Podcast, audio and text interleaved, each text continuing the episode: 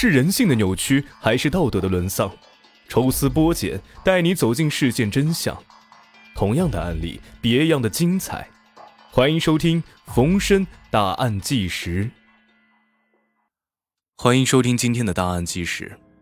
今天给各位带来一例山东恶妇杀女案。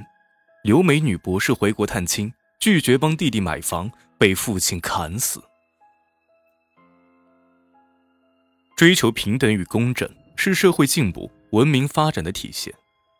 越来越多的人已经意识到，我们身处地球村，无论是哪个国家，无论是什么肤色，都应该被平等对待。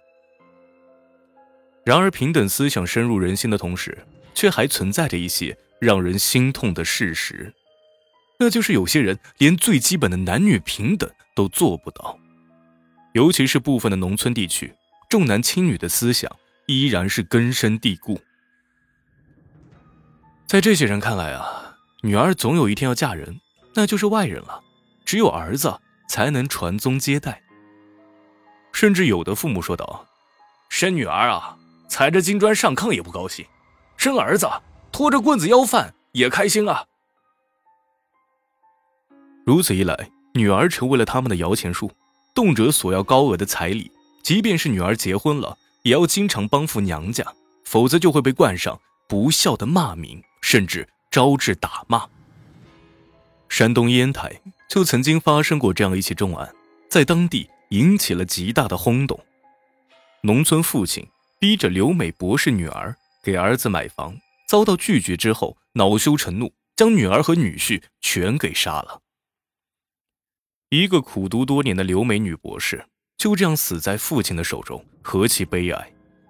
更让人气愤的是，凶手被抓之后毫无悔意，他坚持认为这个女儿白养了，该杀。这一起案件到底是如何发生的？女博士为何拒绝帮弟弟买房？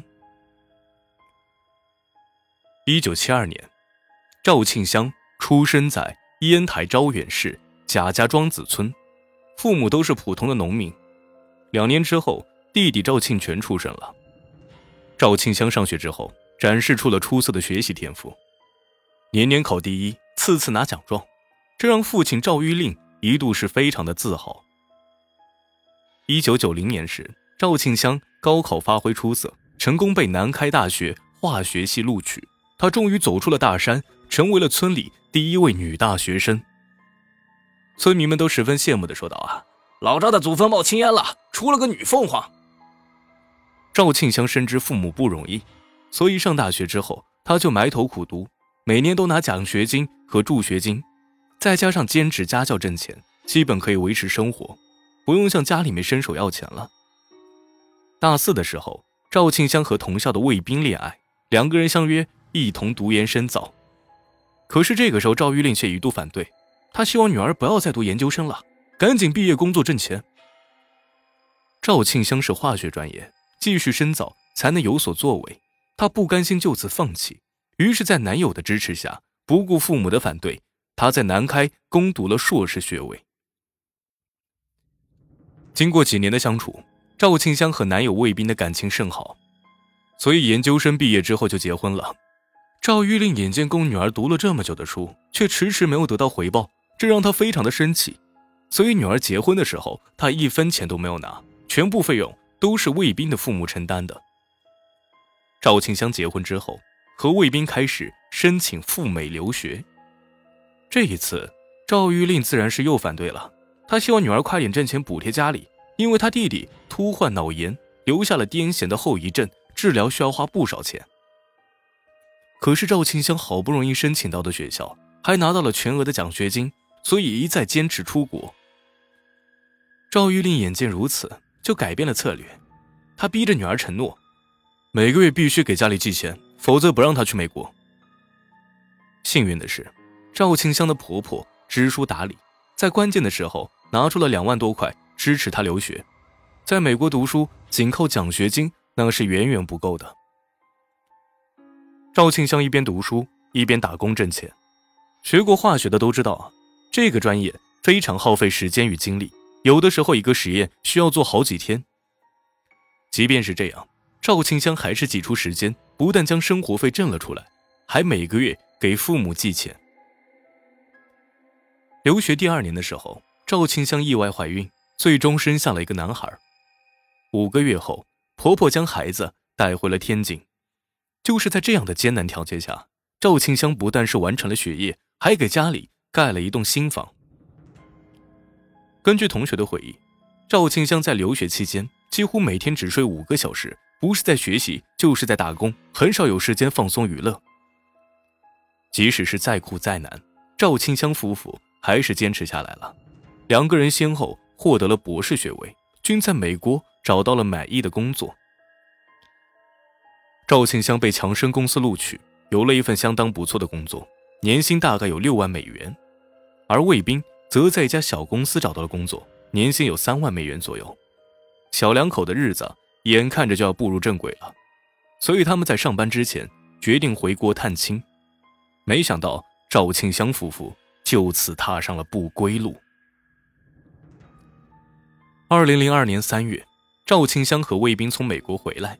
他们先去了天津看望孩子和公婆，并给了婆婆一万元，作为孩子的生活费。赵玉令得知女儿回国，一直催促她带着孩子回家看看。可是临行的当天，孩子一出门就哭闹，最终赵庆香和卫兵两个人去了山东，让孩子留在了天津。三月二十三号，赵庆香终于回到了阔别多年的故乡。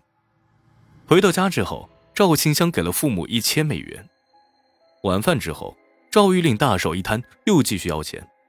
你弟弟丁贤没法工作，都快三十了还没娶媳妇儿。前一阵儿呢，终于相中一个，可是对方要求在城里买房，你就帮帮你弟弟吧。